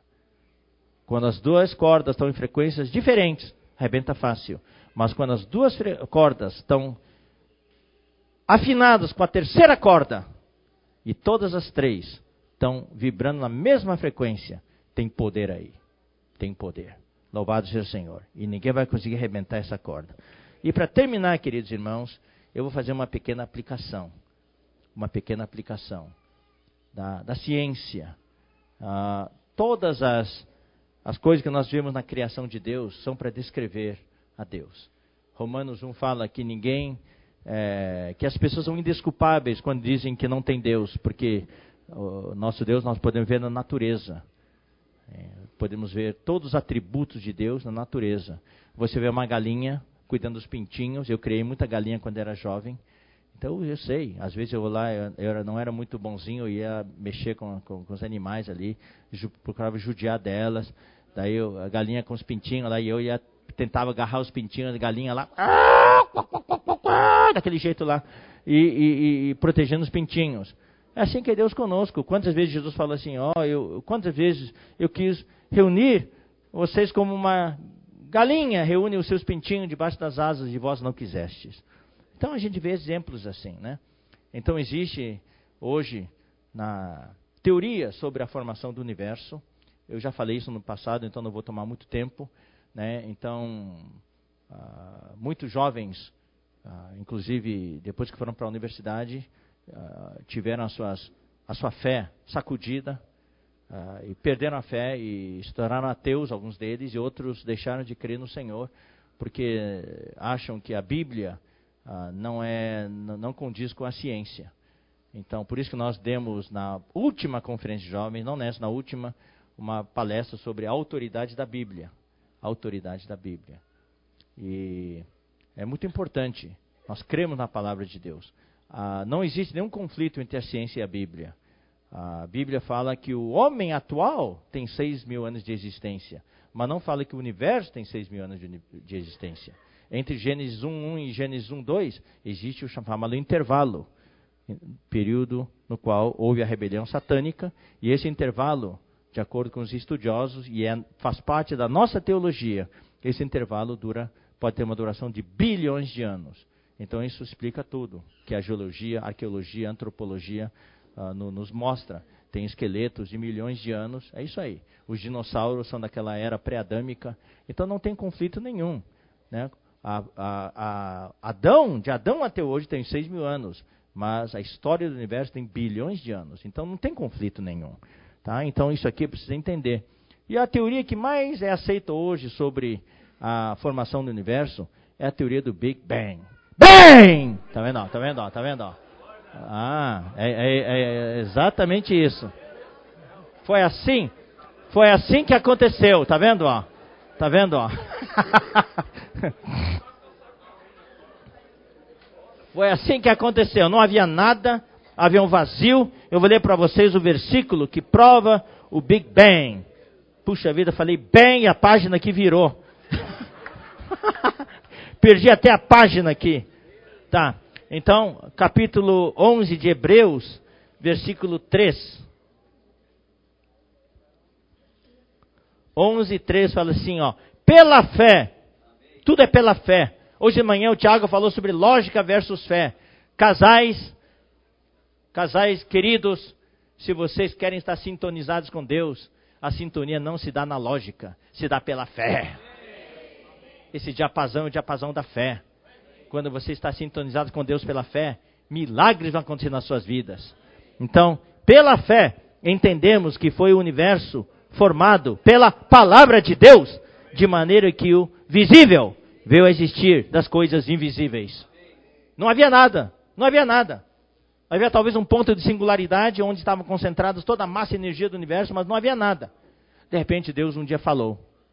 Ele criou o universo, fala em, em Hebreus 1, versículo 3. Ele que é o resplendor da glória e a expressão exata do seu ser, sustentando todas as coisas pela palavra do seu poder, depois de ter feito a purificação dos pecados, sentou-se à direita da majestade das alturas. Daí o versículo 2 fala: Nestes últimos dias nos falou pelo Filho, a quem Filho é a palavra, a quem constituiu herdeiro de todas as coisas, pelo qual também fez o universo. O Filho é a palavra. Quando fala assim que o, o universo foi formado é pela palavra de Deus, quer dizer, o Filho foi quem uh, criou o universo.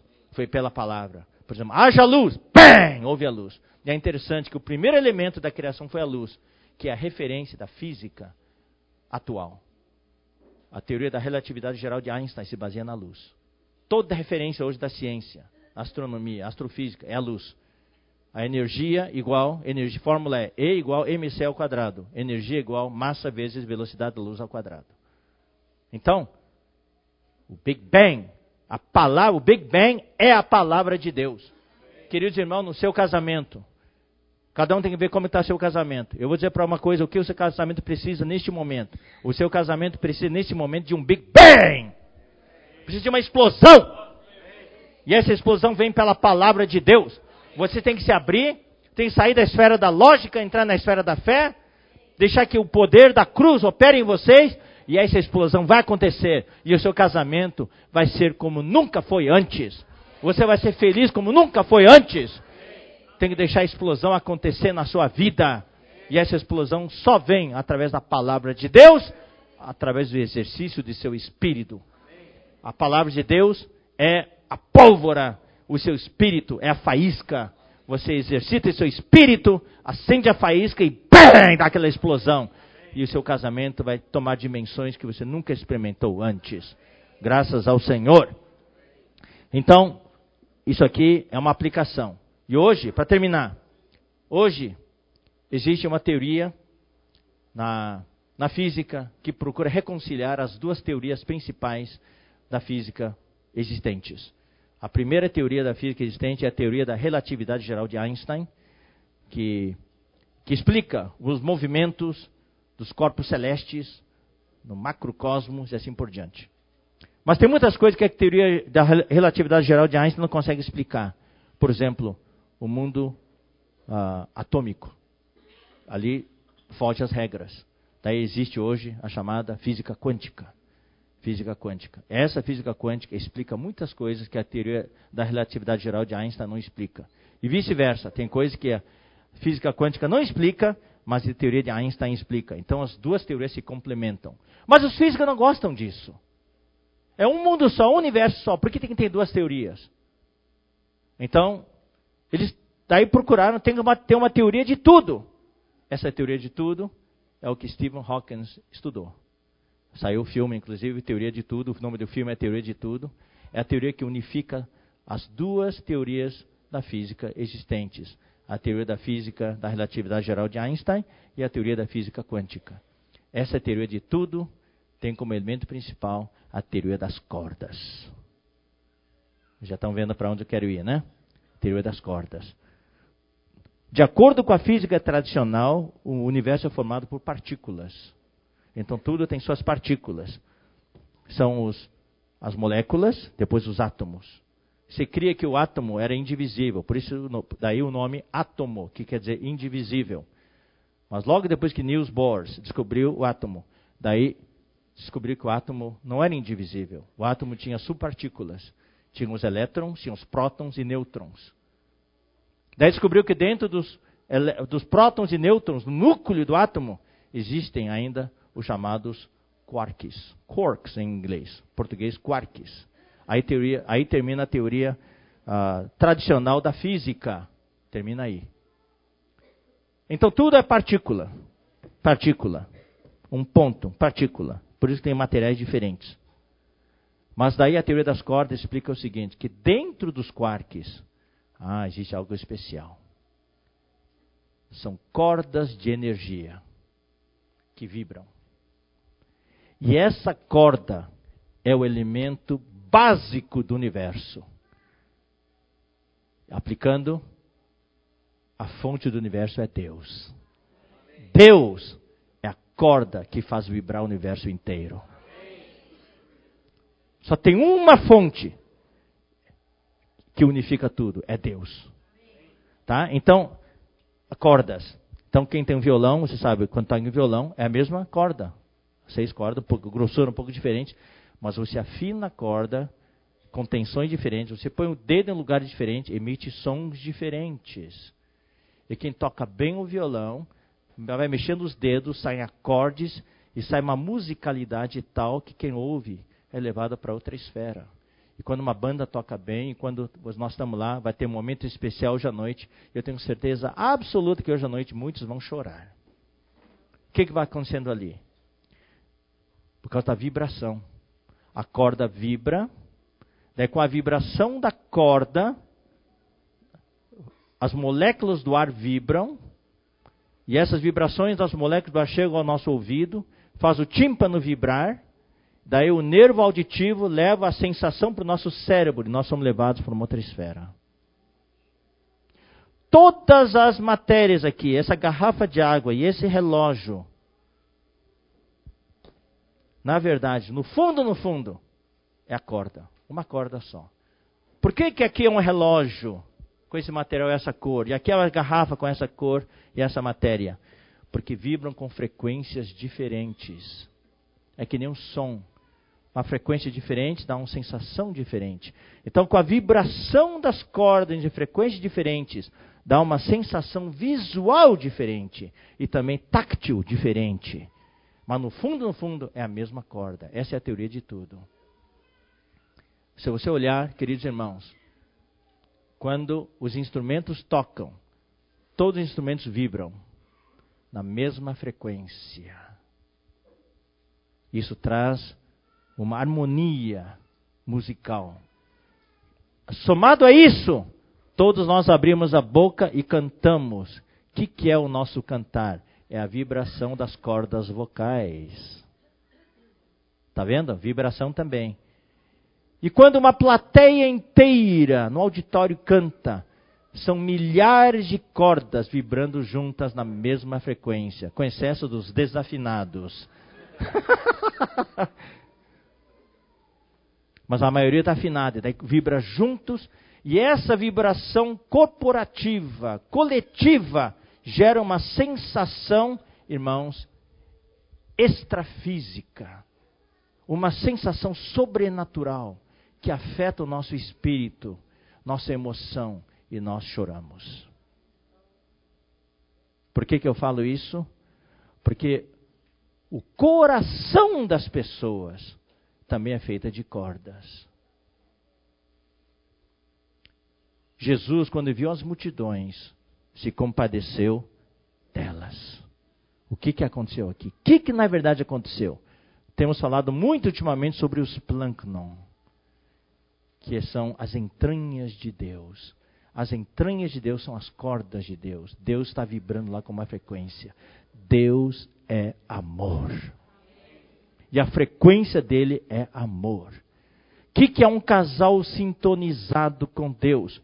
É um casal que vibra na mesma frequência que o coração de Deus. É um coração que sente o que Deus sente. Queridos irmãos, o objetivo final dessa palestra é que vocês estejam sintonizados entre si com Deus, com Deus e entre si, para que vocês sintam o que Deus sente. Daí Deus vai fazer grandes coisas através de você. E quando você sente o que Deus sente, você vê uma pessoa, você vai oferecer uma oração por aquela pessoa, você consegue detectar as vibrações do coração daquela pessoa e você começa a entrar em ressonância com o coração da pessoa. Isso se chama empatia. E quando você abre a boca, a pessoa é tocada. De, a graça sanará os sentimentos que em nós recalcou o tentador. Todo ser humano tem sentimentos. Mas o tentador veio e recalcou os sentimentos, jogou, socou lá no fundo. A maioria das pessoas hoje, as cordas do coração delas estão arrebentadas. Por isso que a terceira linha da estrofe do hino 429 fala: De novo vibrarão as cordas rotas. De novo vibrarão as cordas arrebentadas, quando tocadas por tão grande amor. Quem vai tocar não é o seu dedo, é o amor de Deus. E as cordas dessas pessoas vão vibrar de novo. A minha oração é que as cordas do coração de vocês, como casais, possam vibrar de novo. Talvez alguns casais aqui hoje à tarde, as cordas já estão um pouco arrebentadas. Ou com crosta de ferrugem, não estão vibrando direito mais. Que Deus possa curar os corações de vocês. Como casais, vocês possam vibrar de novo marido e esposa vibrar em sintonia, em ressonância. Isso vai trazer um grande poder para a vida de vocês. Um poder para a criação dos seus filhos. O um poder no trabalho de vocês, nos negócios de vocês. E um poder muito grande na, no serviço espiritual de vocês. Eu falei do muro de Jericó. Então, já, eu falei já na conferência, eu só vou mencionar. Aquela marcha em unanimidade, aqueles seis dias primeiros é para sintonizar o coração deles. Não havia opinião contrária, estavam sintonizando. Daí que chegou no sétimo dia, marcharam sete vezes ao toque da trombeta. Daí quando terminaram, daí veio a, a ordem: gritem! E gritaram todos na mesma frequência. E isso trouxe um tremendo poder que derrubou os muros de Jericó. Talvez no casamento de vocês haja vários muros de Jericó. Eu vou dizer uma coisa, queridos jovens. Se você sintonizar o seu coração com o coração de Deus, não, haver nenhum, não vai haver nenhum muro de pé. Todos os muros que estão no coração de vocês vão cair. Vocês vão ser vitoriosos. E vocês vão derrubar os muros que houver à frente de vocês, na área profissional, na área pessoal e também na área espiritual. E Deus vai abençoar vocês. Vocês ouviram, já, quem assistiu aquela ponte, o vídeo daquela ponte de Tacoma? né? uma ponte pêncil, forte, bem, bem construída, e daí vem um vento suave, mas todos, todos, toda matéria, todo objeto tem uma frequência natural. E quando vibra em ressonância, daí essa matéria se rompe. Vocês já viram uma, uma mulher com né, cantora de ópera, cantando com aquela voz estridente, com uma taça na frente. Ela canta, canta e a taça pim, quebra.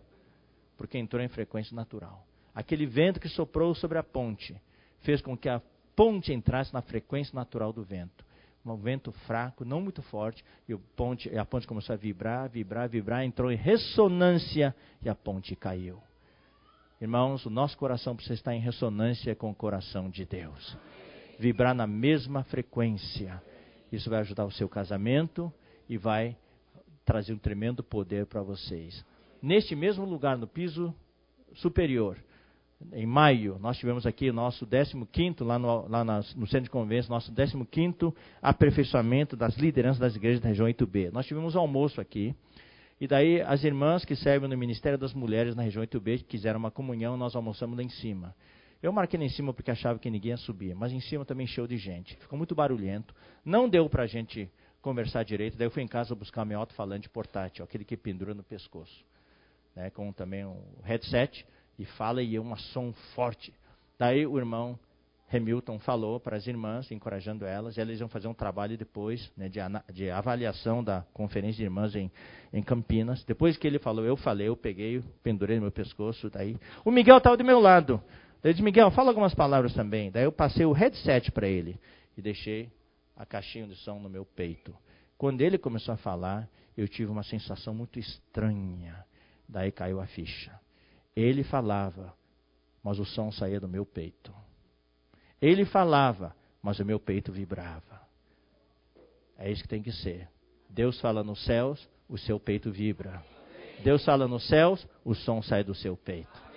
Isso é a pregação do Evangelho. Isso é o fruto de um casal sintonizado. Que Deus possa abençoar todos vocês.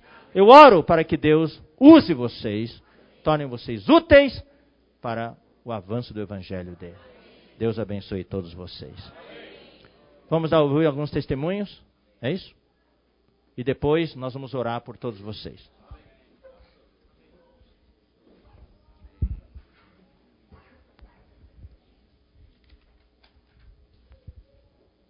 Amém. Nós iremos só compartilhar um pouquinho, irmãos, uh, algumas coisas da nossa experiência só para exemplificar e para confirmar aquelas coisas que o irmão Esdras, algumas das coisas que o irmão Esdras falou. E uma das coisas que tem nos, nos ajudado muito é, todos esses anos, nós, nós temos 14, estamos fazendo esse ano, vamos fazer 14 anos de casados, né? E, e o Senhor tem nos, tem nos dado bastante experiência de, de conversar bastante. Queria dizer, irmãos, que ter problemas, ter dificuldades, especialmente nos primeiros anos do casamento, no, primeira, no início do casamento, é algo que é, que é normal. Não se, não se desespere, não, não, não é o fim do mundo. É normal, porque é uma fase de adaptação. Nós estamos nos adaptando. E e é nesse momento de, de atritos, de desentendimentos, é justamente isso: desentendimentos. A gente não se entende. Um não entende o outro. O que nós precisamos buscar é entender o outro. Entender o coração do outro, entender o jeito do outro. E, e nesse processo, uh, é bom que tenha que tem os, os atritos. Porque é pelos atritos que a gente se vincula. É pelos atritos que a gente se conhece. É quando tem essas situações que nós fortalecemos a nossa unidade. O que nós não podemos fazer é guardar as coisas em nós. Se há um, uma ofensa, se há alguma dificuldade, o que nós não podemos fazer é guardar dentro de nós nós precisamos sentar e conversar. E na hora de conversar, não é para buscar um culpado, mas é para solucionar o problema. Não é buscar o culpado, mas buscar a solução. E ao conversar, não é atacando, mas é ouvindo. Ouvindo com um coração de ouvir. Ouvindo com um coração de: Senhor, se eu tenho que mudar, eu quero mudar. Ao conversar, nós vamos conversar um com o outro, ouvindo, disposto a mudar. Você está disposto a mudar? Na verdade, irmãos, durante o nosso esses 14 anos, eu mudei e a Miriam mudou. Na verdade, os dois vão precisar mudar. Os dois vão precisar se ajustar. Nós estamos dispostos? Se a gente estiver disposto, o Senhor pode abençoar. E, e nessa questão, irmãos, é, a gente começa a se conhecer. E as situações que a gente enfrenta é o que vão se, vai se tornar o nosso memorial. Nós já estamos fazendo 14 anos, então por 14 vezes nós comemoramos nosso aniversário de casamento, certo? Eu lembro de algumas vezes, toda vez a gente faz alguma coisa, vai jantar, vai ou vai comer alguma coisa, quando a, uma, alguma época que a coisa estava bem mais difícil, é, a gente comia em casa mesmo. E irmãos, a gente sempre tem, sempre tem situações, sempre se lembra de momentos que a gente teve. Mas o que de fato nos marca e são nosso memorial são aquelas situações que nós superamos juntos. São momentos que nós superamos juntos. Então, só um exemplo, né? Houve uma fase bem, bem significativa, grande nesse período do nosso casamento, que os pais da Miriam ah, deixaram de reunir. E aquele, aquilo foi uma situação difícil. Ela sofreu bastante. Eu também sofri junto. Mas, irmãos, nós superamos esse período. Isso, as orações naquele período, as lágrimas naquele período, a esperança naquele período, os momentos que nós tivemos naquele período, se tornaram nosso memorial. Agora, nós temos essa experiência. Isso nos vincula. Né? Dificuldades ah, ah, com os filhos, dificuldades, irmãos, todos, todas as dificuldades não são para nos destruir, mas são para nos fortalecer mais. Né? O Senhor deseja, irmãos, ter, ter isso em nós. Então, e a última coisa que eu queria só mencionar é que nós devemos resolver as coisas entre nós. Não exponha o outro para as outras pessoas. Tem aquele ditado, né? Roupa suja se lava em casa, né? É, é mais ou menos isso mesmo, irmãos. Nós precisamos juntos resolver as coisas. Acontece muito de, especialmente no início do casamento, alguns podem ter essa, essa atitude. Tem algum problema, alguma dificuldade, corre, vai falar, vai falar para a mãe, vai falar para o pai, não é? Irmãos, o Senhor nos fez uma nova família. Quando nós casamos, nós tornamos uma nova família. E é aqui que o Senhor quer nos unir. É aqui que o Senhor quer nos, nos vincular e quer nos levar a superar as coisas. E aí, irmãos, o final, eu gosto muito desse versículo que Esdras leu de, de 1 Pedro 3,7. Nós precisamos ter a vida comum do lar, especialmente, ele fala especialmente para os maridos, né? Em casa não pode estar rolando as coisas sozinho e a gente nem tem participação nisso. Nós vamos participar da vida comum do lar. E não só isso, nós, no final, somos herdeiros da mesma graça de vida. Graças ao Senhor. Irmãos, nós somos herdeiros juntos. Quando o Senhor voltar, não é um vai ser vencedor, porque fez tudo, serviu, fez, aconteceu. Mas quando chegar lá diante do Senhor, cadê a coerdeira? Ou o coerdeiro? Somos herdeiros juntos, da mesma graça de vida. Né? É isso, minha parte de testemunha. Miriam vai contar outra parte da nossa vida.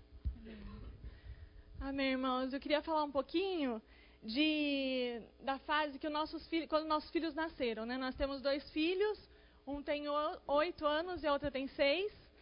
E quando as crianças nascem, muda tudo, irmãos. Assim, assim alguns aqui já têm filhos, outros estão, né? As irmãs estão grávidas. E é uma fase, é outra fase de adaptação. Eu queria dizer que essa fase passa, melhora, tá? Porque as mulheres ficam muito cansadas, né? Esgotadas, na verdade. O marido sente muita falta da atenção da esposa. Em todas as fases, a esposa quer a atenção do marido. Nessa fase, é o marido quer a atenção da esposa, porque a esposa fica muito ocupada mesmo, né? É, mas mesmo nessa hora, irmãos, a gente precisa ter esse momento de conversa, de, sabe, de. A gente sempre teve, ele falava, ó, oh, tô sentindo falta. E eu, eu, também preciso de ajuda. A gente conversa e se entende. É assim que, que deu certo. E que tem dado certo, né? E quando eu engravidei do primeiro filho, aí tinha um amigo dele que tinha uma filha de 12 anos do serviço, né? E ele falou assim, ó, nunca leve seu filho para a cama. Porque minha filha tem 12 anos e até hoje nós não conseguimos tirar ela do meio da gente. Então foi uma dica muito boa para a gente. Nós nunca levamos para o nosso quarto, né? Sempre deixamos o cantinho deles para dormir. E para a gente foi muito bom, porque já é uma fase que diminui o contato. Se vai para a cama e ainda tem o bebê ali, então foi bom para a gente isso, né? Deu passar isso para vocês. E outra, outra coisa que, que teve uma fase de adaptação, assim, principalmente para mim, é que antes dos filhos nascerem, a, a, minha experiência com o Senhor era uma. Eu tinha mais tempo, eu queria ler a Bíblia, eu acordava mais cedo para ler a Bíblia. Tinha uma época que eu lia de manhã, outra época eu lia à noite. Depois que os filhos nasceram, eu acordava com os filhos, dormia com os filhos e, e não tem, não tem esse tempo assim meu, entendeu? Um tempo que eu escolhi, não, não tem isso. E, e até assim, tinha alguns dias, que não foram poucos, que eu até tenho, até vergonha de falar isso, mas a minha leitura da Bíblia foi a Bíblia ilustrada para as crianças, né? Era a minha leitura. mas, é, e aí, várias vezes, né, tentando assim voltar a ler a tabela da leitura diária e tal, e para mim foi uma frustração, não conseguia, ainda não consigo. Mas o que eu comecei a fazer foi escolher os, os livros da Bíblia e começar a ler na sequência. Então, um dia consegui ler três capítulos, aí marcava lá. Exemplo, né? Hoje eu li Hebreus 1 a 3, aí marcava Hebreus 1 a 3. Aí no outro dia, ia ler, começava Hebreus 4. Aí tinha dia que eu conseguia ler só cinco versículos, então marcava lá, onde eu tinha parado, 4, de 1 a 5. Aí no outro dia começava no 6. Então, para mim foi. É só assim, né? Não sei se de repente alguém passa por isso, uma ajuda, né?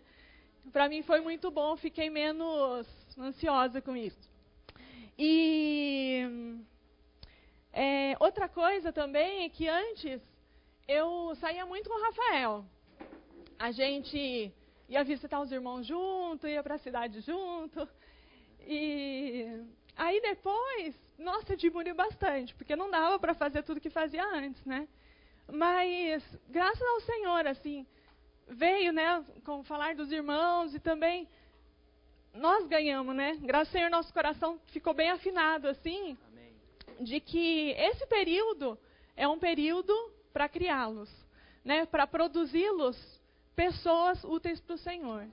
Então, então é isso que eu queria passar para vocês. Amém. Amém.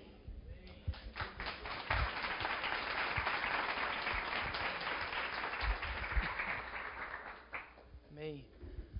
Amém. Jesus é o Senhor. Rapidamente, irmãos, por causa do tempo, né? A gente também queria dar o nosso testemunho. Na verdade, vou me expor um pouquinho aqui, tá? E falar para vocês que nós estamos casados há quase seis anos, né, amor? Vai fazer seis anos. Seis anos, dia 10. É, é, seis anos, dia 10 de agosto. Isso, vai fazer seis, vai fazer seis anos, dia 10 de agosto e menos da metade do, do, que o Rafa e a Miriam. Né? E nós não temos filhos ainda, pretendemos ter filhos, mas ainda não chegou o momento. Estamos orando para isso também. E eu tenho muita dificuldade, irmãos, né? muita dificuldade com questão de se abrir, né? de falar. E a Sula é o oposto. A Sula fala pelos cotovelos. Né? E eu falo menos. Claro, quando a gente tem mais intimidade né, com a pessoa, a gente conversa. E o Esdras falando da questão de sintonia, né, para nós, e a gente tem experimentado muito isso de alguns anos para cá, a questão da sintonia ela tem sido é, é, cada vez mais refinada, porque nós temos conversado mais. É diálogo. Então, a questão do diálogo, irmãos, ela é muito importante. Né, e eu tenho sentido o quanto isso é importante, porque eu tenho aprendido a dialogar. Até então, nós, eu e a Sula, a Sula falava e eu ouvia. Então eu posso até me considerar um bom ouvidor. Tá? Então ela falava, falava, falava, falava, falava, falava, e eu estava ali pronto para ouvir. Agora mais, né? Ouvindo, ouvindo, ouvindo, mas é, não tinha diálogo. Né? E ela, com o tempo, foi me ajudando. Em que sentido? Eu não sei se acontece isso com vocês, homens, né? Mas muitas vezes, diante da nossa esposa, a gente não quer demonstrar fraqueza, né? Quer ser forte, firme. Né? Então, não fala muito dos conflitos. Alguém tem conflito aqui dos homens ou não? Ah, tem, tem angústias. E aí eu tinha sempre aquela, aquela responsabilidade, um conceito de ser alguém que segurava a onda, segurava a barra e o aquele que tinha a resolução para os problemas. Então muitas vezes a Sula vinha conversar comigo, ouvia, ouvia, ouvia, ouvia, e no final queria me sentia na obrigação de resolver o problema, de solucionar o problema. Enquanto eu também tinha os meus e não conseguia solucionar, ia guardando, guardando, guardando, internalizando. E com o tempo, né, a Sula começou a perceber isso. Então vou falar aqui da ajuda que eu recebi da minha esposa. Ela começou a perceber isso e tinha uma característica que nem eu percebia. Quando eu estava muito angustiado com meus problemas, né, no meu mundinho, eu ficava em silêncio, quieto. Então, a, a nossa, nossa agenda, nosso cotidiano, muitas vezes dá certo de eu buscar a Sula no trabalho. Então, quando eu buscava ela no trabalho, quando ela olhava para mim, já percebia. Né? E aí ela começava a falar, falar, falar, falar, falar, e eu quieto. Né? Dirigindo, quieto. Chegava em casa, ela continuava falando e eu quieto. Então ela, ela começou a perceber que nesses momentos que eu ficava muito quieto, sem interagir, sem diálogo, é porque eu já estava com algum problema. Algum problema do trabalho, coisas do cotidiano, irmãos, coisas nossas, né? conflitos tal, do cotidiano. Então, ah, quando ela começou a perceber isso, porque antes é, é, tinha briga, né? Tinha briga porque, ah, você não fala nada, não vai falar nada, eu estou aqui desabafando, não vai falar nada tal. E, e quando eu falava alguma coisa, era naquele sentido de querer resolver. E aí depois que ela percebeu isso, né, aí mudou o jeito, né? E aí esse jeito, todos nós que somos homens conhecemos o jeito da nossa esposa, aquele jeito que só elas têm, né? Então vinha, né, com calma, com carinho, conversava, e aos poucos eu fui percebendo que eu precisava dividir essas questões com ela. Para encurtar a história, irmãos, né? Quando eu comecei a me abrir quando eu comecei a falar, quando eu comecei a colocar para fora, nós começamos a ter um diálogo bastante, é, bastante honesto, pelo menos da minha parte. Né? E isso foi gerando em nós uma cumplicidade muito grande. Então eu posso dizer para vocês que hoje, né, porque o Wes estava falando da questão do namoro, né, que o amor é cego e tudo mais, né?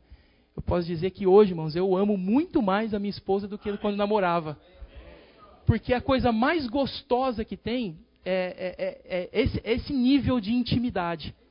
Claro, né, o sexo é, é, é, importante, já foi falado, e nós temos intimidade nessa questão física, marido com a mulher, mas essa intimidade é, humana, de você não precisar querer ser alguém que tem que resolver, que tem que sustentar uma certa situação, uma certa condição, isso é muito bom. E eu estou falando que para mim, irmãos, isso é libertador. É libertador. Então hoje, esse versículo que foi lido pelo Esdras e foi lido também pelo Rafael, 1 Pedro 3,7, essa questão da viver a vida comum do lar, para que as orações não se interrompam, isso tem nos ajudado muito. Porque esse tipo de diálogo estabelecido entre nós tem gerado muito, mas muitos itens de oração e as nossas orações elas têm se intensificado e têm aumentado e têm sido com muito mais qualidade. Né? Então, para terminar, é, tem uma, uma, coisa que eu gosto muito na Sula, né? vou falar aqui para vocês. A gente está falando de coisa prática. Né? Quando chega sexta-feira, a gente está envolvido com o trabalho né? e envolvido com as coisas da igreja, mas enfim, chegou sexta-feira, eu, eu, meio que tenho que, a minha mente precisa é, entender que acabou o expediente. Então eu gosto muito quando eu vou buscar a Sula, né, lá pelas 5 horas da tarde, é, na sexta-feira de, de sair com ela para comer alguma coisa. A gente vai numa padaria para tomar um café junto, né? E ela percebeu isso. Ela já percebeu que na sexta-feira parece que a gente fala agora fim de semana, graças a Deus, agora 100% para o Senhor. Durante a semana a gente está servindo também, mas o final de semana agora eu preciso marcar que acabou. E aí o que eu mais gosto, né? Porque por causa dessa questão de, de conversa, de intimidade, ela percebeu que quando eu vou buscá-la, eu gosto de comer, né? E aí é, sair para comer ou comer alguma coisa diferente significa que acabou a semana. Aí quando ela entra no carro, tal, aí sempre tem uma surpresa na sexta-feira, né? E ela sabe que eu gosto de um pão de mel que tem nozes no meio. E aí, rapaz do céu, quando abre a porta do carro, a Sula entra, eu já estou esperando, né? E sempre vem, irmão, sempre vem um, um pão de mel. E aí, isso aí tem ajudado muito. Então, eu estou compartilhando coisa prática porque são sinais que, que começam, você começa a notar um no outro. E isso só vem, irmãos, do diálogo. Só vem do diálogo. Então, quando ela chega, dá o um sorriso e me entrega o pão de mel, puxa, irmãos, aí o diálogo vai, a gente vai conversando. Chega em casa, conversa mais, já ora pelos conflitos, por aquilo que passou na semana, por aquilo que ainda vai vir.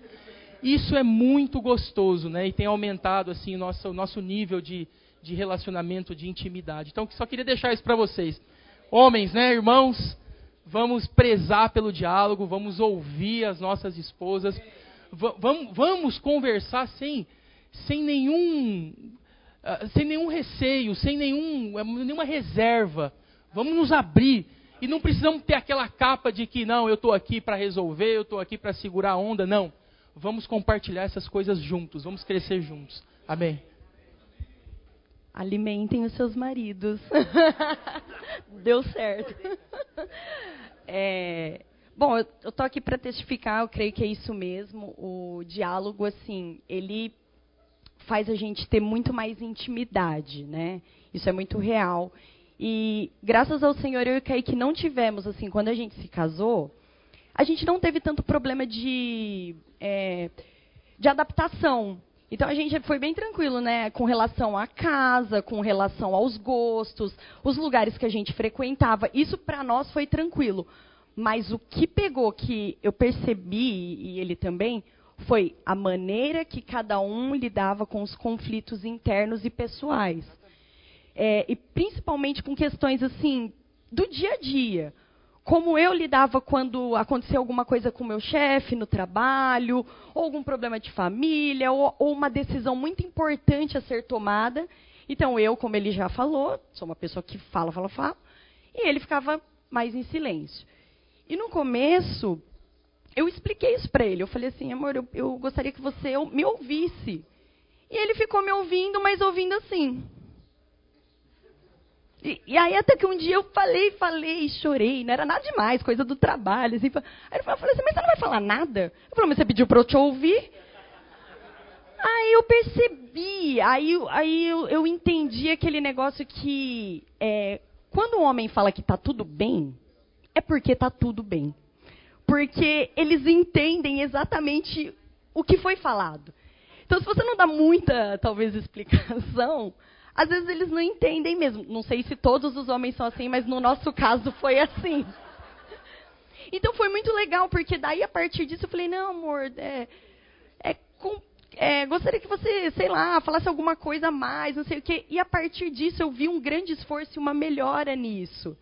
E eu percebi que quando eu estivesse com algo no meu coração, eu precisava falar literalmente para ele. Eu descobri que ele não tem uma bola de cristal para adivinhar o que eu estava pensando.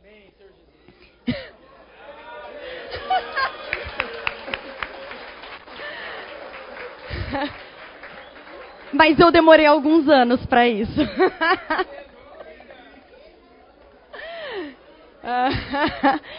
então, assim, irmãos, na, na, nossa experiência, nós não somos perfeitos, a gente ainda está aprendendo muito isso, mas eu tinha um problema pessoal meu. Quando eu estava é, enfrentando questões, conflitos, e ele estava nessa época que ele estava mais silencioso, eu adorava ir na terra, pegar umas minhocas e colocar dentro da minha cabeça, assim, porque eu ficava assim, será que foi alguma coisa que eu falei? Nossa, será que foi aquilo que eu fiz, que eu esqueci de fazer e não falei? Ai, ele está com problema, é comigo. Eu sou o problema.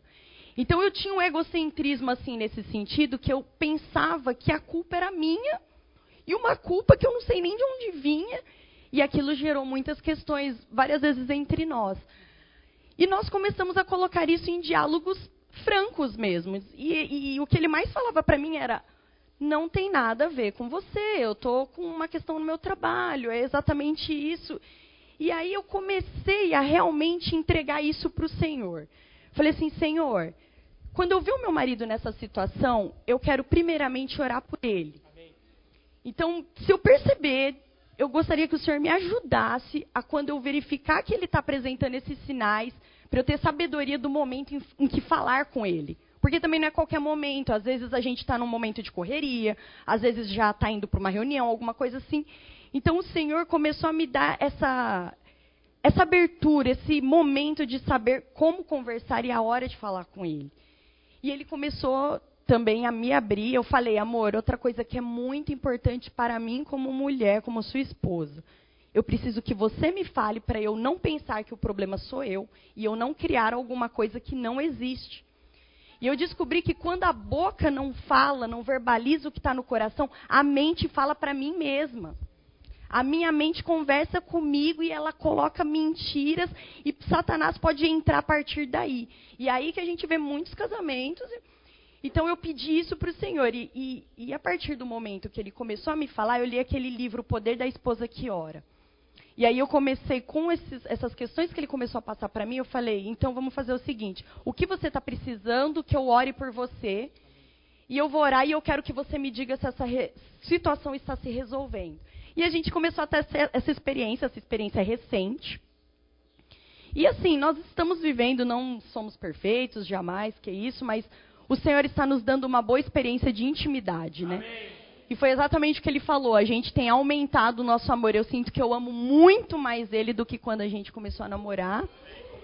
E ele me compreende muito. Eu acho que isso é muito importante e isso faz toda a diferença. Ele me ouve, ele me ajuda. Eu me sinto segura e tranquila. Eu acho que isso é muito importante.